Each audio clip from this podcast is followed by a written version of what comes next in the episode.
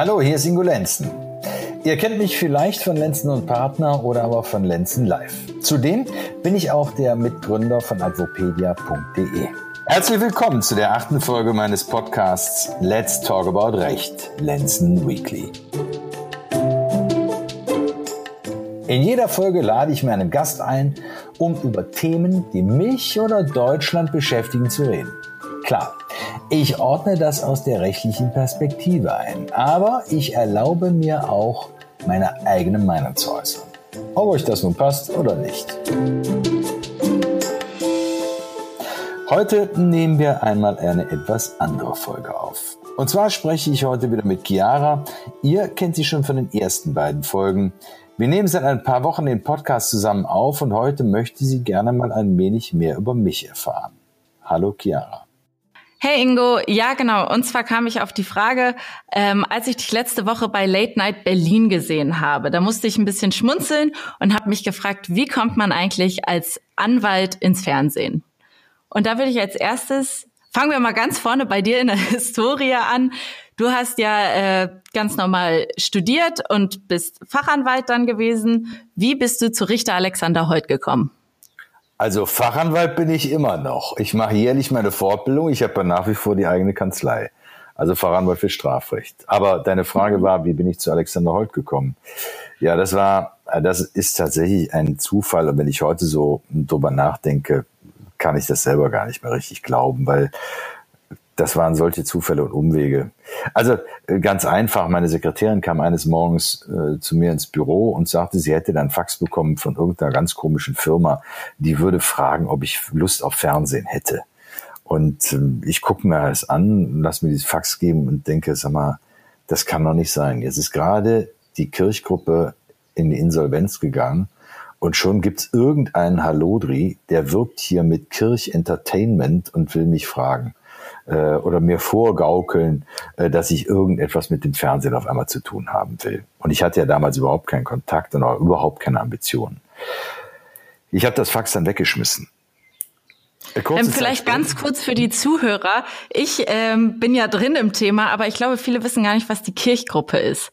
Ja, das hätte ich jetzt weiter erzählt. Ah, okay, also, gut. Ist tatsächlich so, ich habe dann mit meinem Bruder telefoniert, ähm, der, der macht PR und ist da ein bisschen, ich sag mal, offener unterwegs und dem habe ich erzählt, kannst du dir vorstellen, da gibt es da irgendwie so eine Nachfolgefirma von Kirch.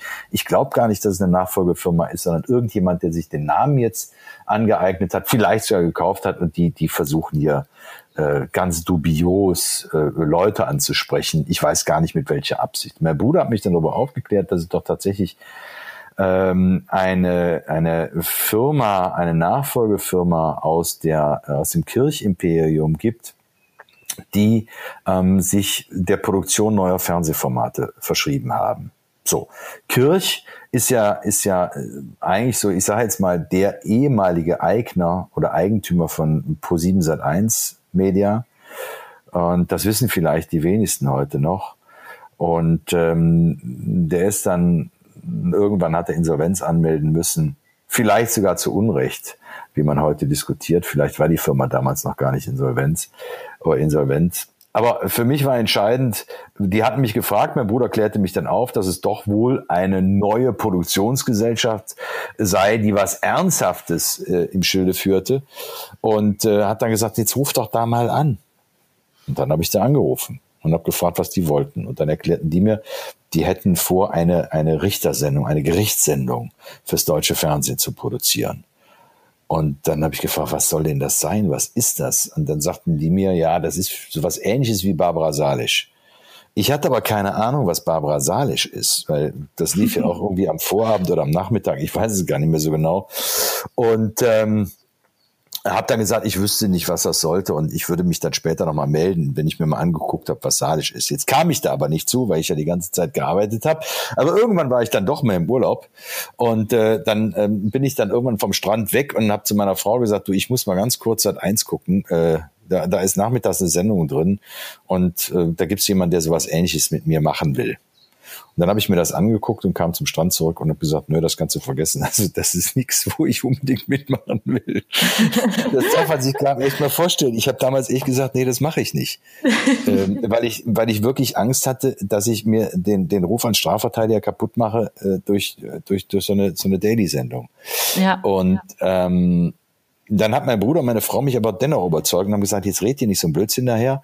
Jetzt guck dir das doch mal an. Du bist doch filminteressiert. Ja, filminteressiert war ich und wie das immer so ist bei Laien, Film und Fernsehen wird dann durcheinander geschmissen.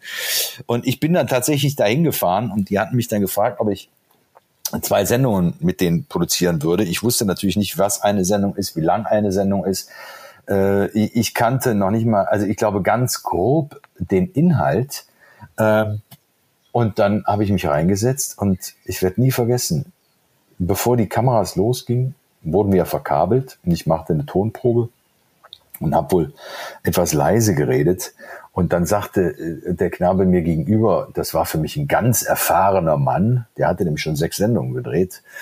Äh, wenn man sich überlegt, wie viel wir insgesamt gedreht haben, dann ist das äh, genauso ein blutiger Anfänger damals gewesen wie ich. Aber ich habe den wirklich als ganz erfahrenen Mann anerkannt und der sagt auf einmal zu mir, du kannst ja auch lauter reden. Und in dem Moment, das werde ich nie vergessen, habe ich gedacht, wow, du kannst hier selber was gestalten. Das ist ja toll.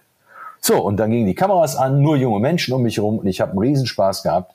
Und nach drei Stunden habe ich den Herrschaften gesagt, das wäre doch eine tolle Erfahrung gewesen und mir hätte das Riesenspaß gemacht. Und die hatten wohl den gleichen Spaß an mir gefunden und äh, vier Wochen später habe ich dann äh, zur Produktion als Verteidiger der Hälfte der aller Holzsendungen zugesagt. Und das wurden dann am Ende des Tages, ich weiß gar nicht wie viel, 1000, 2000, ich habe keine Ahnung mehr. Es waren auf jeden Fall ganz schön viele. Und ja, so dann hattest du ja auch, ja, und dann hattest du ja auch Lenzen und Partner. Hat sich das daraus einfach ergeben oder sind die auch auf dich zugekommen? Bist du auf die zugegangen? Wie kam es dazu? Also ich bin meiner ganzen Zeit, glaube ich, auf keinen zugegangen. Also es, es, es ist tatsächlich so Wege sind, dass ich, ich, ich, ich habe keine, ähm, kein halbes Jahr war ich da und dann fragten die mich schon, ob ich irgendeinen Detektiven kennen würde. Und dann habe ich gesagt, nee, keine Ahnung, kenne ich nicht und habe auch nicht so oft mit denen gearbeitet und ich, wusste auch gar nicht, was die damit soll, wollten. Und ähm, dann irgendwann kamen die wieder ein paar Wochen später auf mich zu sagen, mal, könntest du dir vorstellen, Detektiven zu spielen? Und du musst sagen, nee, das kann ich mir nicht vorstellen. Also ich kann mir zwei Gründe nicht vorstellen. Also erstens bin ich keiner. Ja, und, und, und ich weiß auch nicht, warum ich die Rolle im Fernsehen übernehmen wollte, sollte, äh, wenn man, wenn mich ein breites Publikum bereits als Anwalt wahrgenommen hat. Und, und zwar als Strafverteidiger. Und dann habe ich, äh, hab ich gesagt, wisst ihr was? Ich könnte mir vorstellen, ich spiele einen Strafverteidiger, der Detektive hat. Dann wird dann Stiefel draus. Ja, und dann äh, kam die wieder ein paar Tage später, kam der Produzent auf mich zu. Also immer, damit ich sage, kam die, das ist gar nicht despektierlich gemeint, damit wirklich mein, mein, mein Produzenten beziehungsweise den, den, den äh, Executive Producer, der das damals alles in der Hand hatte und der sagte, du mal, hättest du Lust, irgendwie mal abends, wollen wir da mal so eine Sendung drehen? So ein paar Szenen? Und dann habe ich gesagt, klar, natürlich können wir das machen. Dann haben wir das gedreht und, und haben uns eigentlich alle, klar, wir hatten da eine Idee oder aber ich glaube, der Produzent hatte mehr Idee als ich ich wusste wirklich nicht das Ausmaß und ich konnte das auch nicht abschätzen. Und, und, und dann, bevor die das dann dem Sender gegeben haben, guckten nämlich an und sagen, mal, können wir das vielleicht Lenzen und Partner nennen? Und ich habe dann damals gesagt, ja, dann nehmt halt den Namen, ist okay, weil ich habe mir gedacht, gut, da werden dann vielleicht mal so zehn Folgen, 20 Folgen draus. Das hat ja keiner ahnen können, dass am Ende 1300 waren. So ähm, viele? Ja, viele waren es. 1300 Ach, Folgen. Ja, total verrückt. Und dann, und dann ging's los innerhalb kürzester Zeit kriegten wir die Zusage vom Sender, äh, es wurde alles über Bord geschmissen. Die riefen mich an und sagten, du musst sofort aufhören, als Anwalt zu arbeiten. Äh, du musst nächstes Jahr 200 Folgen für produzieren. Und ich habe natürlich nicht aufgehört, als Anwalt zu arbeiten. Das bedeutete für mich aber ein, ein irrsinniges Arbeitspensum zwischen Kanzlei und, und, und den Folgen von Lenzen und Partner. Und dann habe ich ja immer noch zwischendurch Richter Alexander Holt gemacht. Ähm, aber ganz ehrlich, in der Nachbetrachtung, es ist eine atemberaubende Zeit gewesen und die hält immer noch an. Das glaube ich sofort. Ähm, du sagtest ja, du hast ja immer noch deine eigene Kanzlei auch. Hat sich die, ähm, deine Schauspielerei und ähm, die ganzen Folgen auch auf deine Kanzlei ausgeübt? Ähm, kommen andere Leute, kommen mehr Leute, kommen Leute mit noch absurderen Fällen? Wie ist das? Also ähm, um ehrlich zu sein, mein Berufsalltag hat sich eigentlich nur ein bisschen insoweit gewandelt, als dass ich keine großen Strafverfahren mehr mache. Also es gibt da noch Ausnahmen, aber ich nehme meistens nur noch Eintagesverhandlungen an. Das liegt daran, dass ich einfach frei sein muss und, und, und schnell reagieren können muss. Und ich bin ja meistens dann auch schon gebucht fürs Fernsehen oder für Shows oder für irgendwas, so dass ich dann auch nicht immer sagen kann im Gericht, wenn die anfangen wollen zu terminieren, ja, wir müssen da, wir können da nur einen Tag pro, pro, pro Woche verhandeln, weil ich ansonsten unterwegs bin. Das kann es ja keinem mehr zumuten. Deshalb äh, sage ich heute, ich mache eigentlich nur noch kürzere äh, Strafverhandlungen, das heißt kleinere Sachen, die mir aber mindestens genauso viel Spaß machen. Ähm, aber eine wirkliche Auswirkung auf meinen Alltag ansonsten hat es nicht. Mich kennen zwar eine Menge Leute und hier rufen auch ganz viele Menschen an, aber ich kann natürlich aus Zeitgründen keine Verteidigung in Berlin oder in Hamburg oder in was weiß ich wo übernehmen, sondern ich konzentriere meine Arbeit im Wesentlichen wirklich auf den Bodenseeraum, also maximal Baden-Württemberg. Ähm, alles andere schaffe ich aus Zeitgründen nicht. Okay. Und ähm, was mich immer so interessiert hat, a, wenn man das früher geguckt hat, Richter Alexander Holt oder Lenzen und Partner, hat man ja eigentlich immer nie wirklich geglaubt, dass es echte Anwälte sind. Das sind doch alles Schauspieler. Ich wurde eines Besseren belehrt. Ähm, wie steht's um die Fälle? Sind die Fälle auch aus dem echten Leben oder waren da wirklich so Fälle bei, wo du sagtest, das kann jetzt nicht euer Ernst sein, sowas würde niemals in echt passieren? Wie soll ich das denn jetzt schauspielern? Also ich, äh, ganz ehrlich, du, du hast natürlich, wenn du, wenn du ganz, ganz viel Material hast und wenn du Daily drehst, dann gibt's natürlich ähm, im Rahmen der, der, der Bücher, die du bekommst, ähm, Textpassagen, die kann man nicht sprechen. Weil, weil es einfach in der Eile der Zeit so viel Material ist, was da produziert wird. Du musst dir überlegen, 200 Folgen pro Jahr, das ist Wahnsinn. Und da kommt es natürlich auch mal vor, dass die Texte für einen, für einen Darsteller, für einen Schauspieler etwas schwieriger umzusetzen sind. Aber dadurch, dafür hatten wir eine Freiheit am Set, das teilweise dann zu ändern. Nur mussten wir natürlich auch immer die Zeit haben am Set. Aber unabhängig davon muss ich ganz ehrlich sagen, ich, in der Nachbetrachtung haben wir da und auch damals habe ich das schon gewusst, für uns alle ein, ein, ein, ein, ein tolles Produkt ähm, hingestellt, das zur Unterhaltung da war. Ähm, und wir haben uns alle, alle Mühe gegeben, das bestmöglich zu erfüllen. Und ich glaube, ähm, das hat auch im Wesentlichen ganz gut funktioniert. Dass da natürlich das ein oder andere Mal ähm, vielleicht auch was dabei ist, äh, wo du sagst, um Gottes Willen, äh, das hätten wir auch anders machen können, das ist ja klar. Aber im Grunde genommen muss ich sagen, bin ich mit dem Ergebnis nach wie vor sehr zufrieden und ich bin sehr, sehr dankbar, dass ich daran habe mitwirken können. Ähm, was jetzt die Echtheit der Fälle anbelangt, ähm, da kann ich dir relativ einfach sagen. Also wir haben zum Beispiel bei Lenzen und Partner äh, ist es so gewesen, ähm, dass wir nach realen Fällen richtig gesucht haben. Ne? Also wir haben die Zeitung durchforstet, die, die Redakteure haben geschaut, was ist denn jetzt gerade an aktuellem Crime-Fall da, was interessant wäre, um es umzusetzen. Und dann wurde natürlich eine persönliche Geschichte um diesen Kriminalfall herumgeschrieben. Ne? Dass da noch eine Liebesgeschichte drin war oder, oder eine Eifersuchtssituation. Ähm, und, und so wurde dann aus diesem Kriminalfall, der der Realität entlehnt war, Drehbuch für Lenzen und Partner. Okay. Ähm, gibt es Situationen, auch gerne von hinter der Kamera, wo du sagst, okay, das werde ich nie vergessen oder das verbinde ich mit Lenzen und Partner oder das war so absurd oder so lustig, ähm, was du uns erzählen kannst? Ähm, da waren, ganz ehrlich, da waren so viele Situationen, ähm, wo wir auch wirklich am Set zusammengebrochen sind vor Lachen. Aber das kriegst du, das ist so eine Situationskomik, die du, die du gar nicht nachstellen kannst oder die, die, die ganz schwer nur zu erzählen ist. Aber wir haben zum Beispiel einmal ähm, am Münchner Flughafen gedreht. Und da sind uns dann irgendwann spät nachts ist uns eine Kamera ausgefallen. Jetzt mussten wir auf die Ersatzteile warten. Woher holen jetzt mitten in der Nacht? Und da ist der Crew natürlich langweilig geworden. Was haben wir dann veranstaltet? Ein Rollstuhlrennen im Flughafengebäude. ich bin mit den Kameraleuten um die Wette gefahren, Rollstuhl um die Wette gefahren.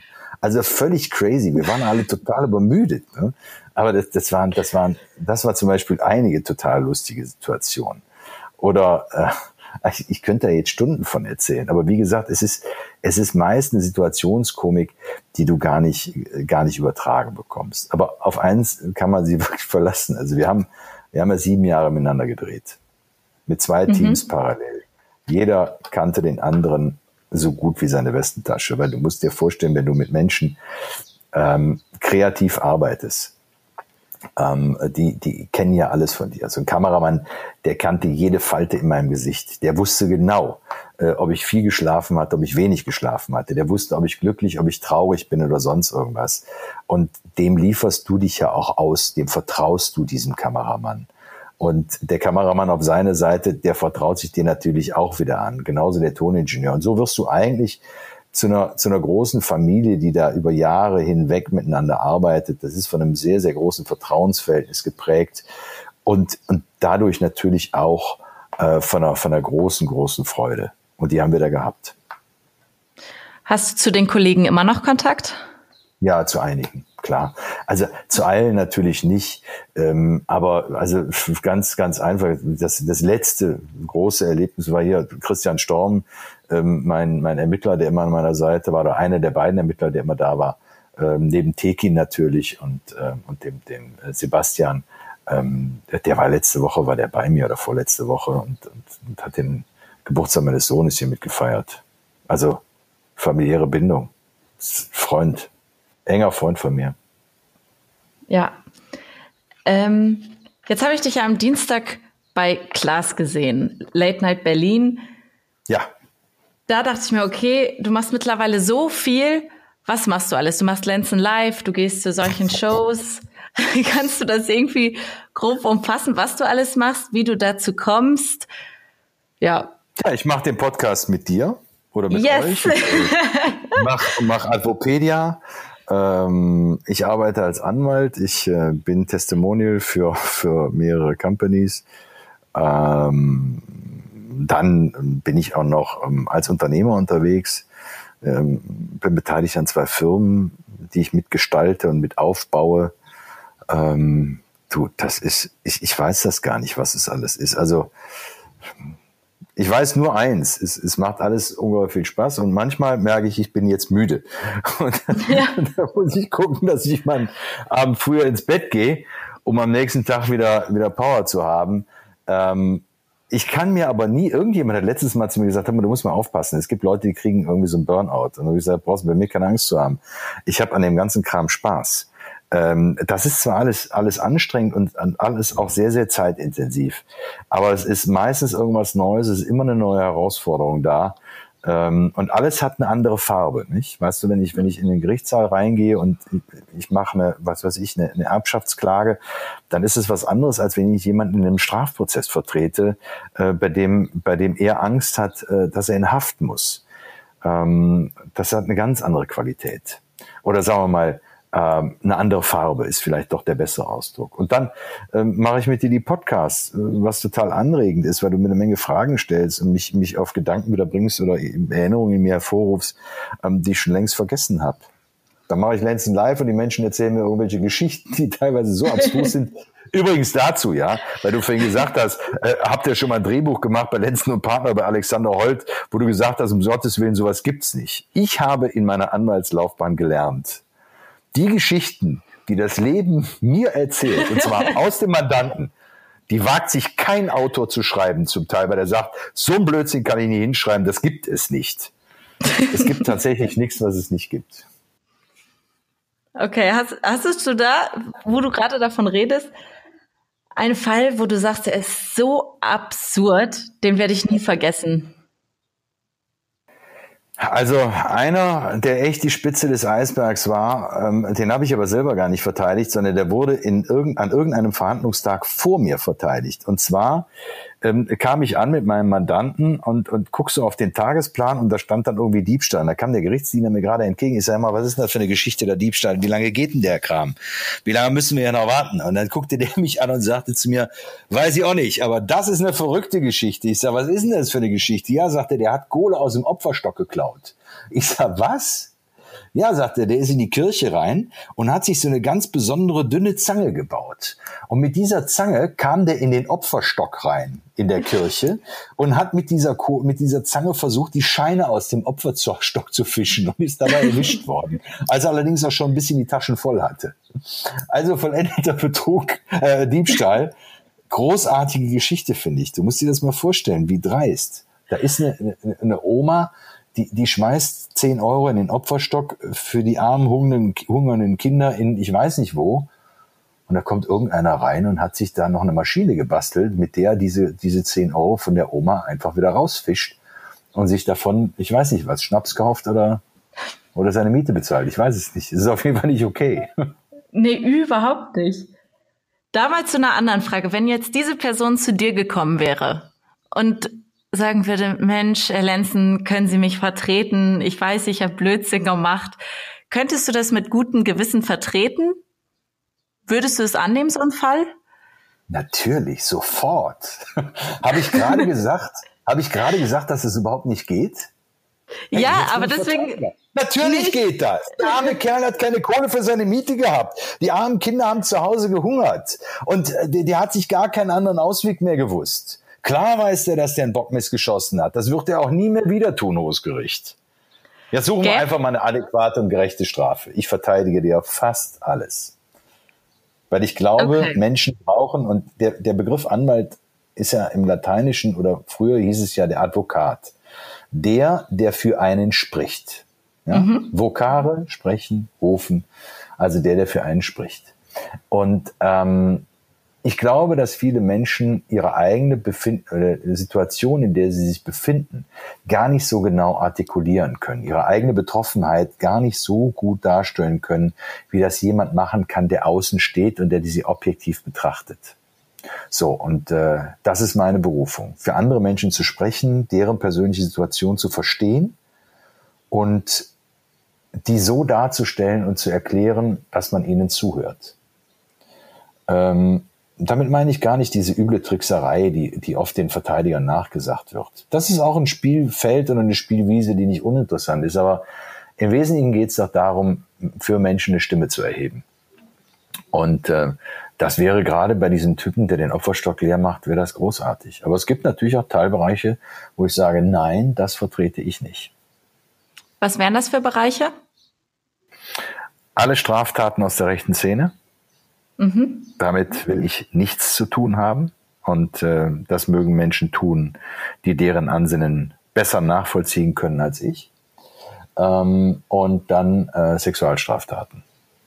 Und das hat jetzt nichts damit zu tun, dass ich mir dazu fein bin oder sonst irgendwas, sondern es hat ganz allein was damit zu tun, dass ich glaube, ich könnte in so einer Straftat, wenn ich ein Opfer befragen müsste, ähm, was, was ich notgedrungen tun müsste, um, um meinem Mandanten zu helfen, ähm, dass das eigenem Schamgefühl nicht so gut könnte, wie ich das tun müsste, um einen mhm. optimalen Job zu bringen.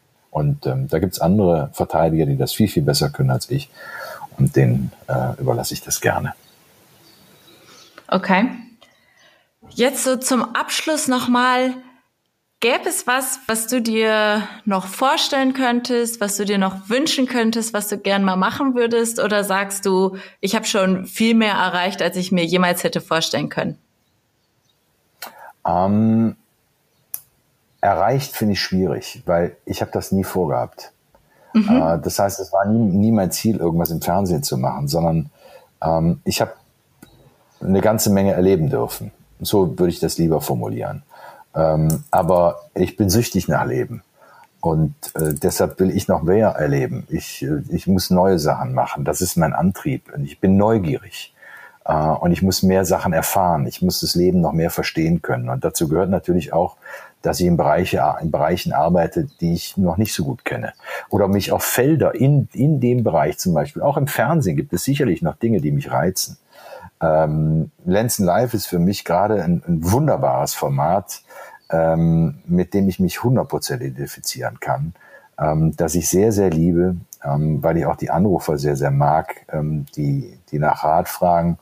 Aber es gibt sicherlich auch noch, hm, weiß nicht, Möglichkeiten, sowas auszubauen mit Show-Elementen, ähm, mit einem, wir sagen, mit einem Late-Night-Charakter, dass man ähm, da noch viel mehr Stellung bezieht zu tagesaktuellen Themen, die wir, die wir in Deutschland haben, die fast alle ähm, irgendeinen juristischen Hintergrund haben. Ist es jetzt die Politik, äh, die große Fragestellung, äh, darf der SPD-Vorsitzende äh, einfach so zurücktreten? Kann man da einfach einen Ersatzmann oder eine Ersatzfrau für ein paar Tage jetzt äh, intronisieren? Also was ja war, das sind doch interessante, auch juristisch interessante Fragen. Was macht man denn da mit uns?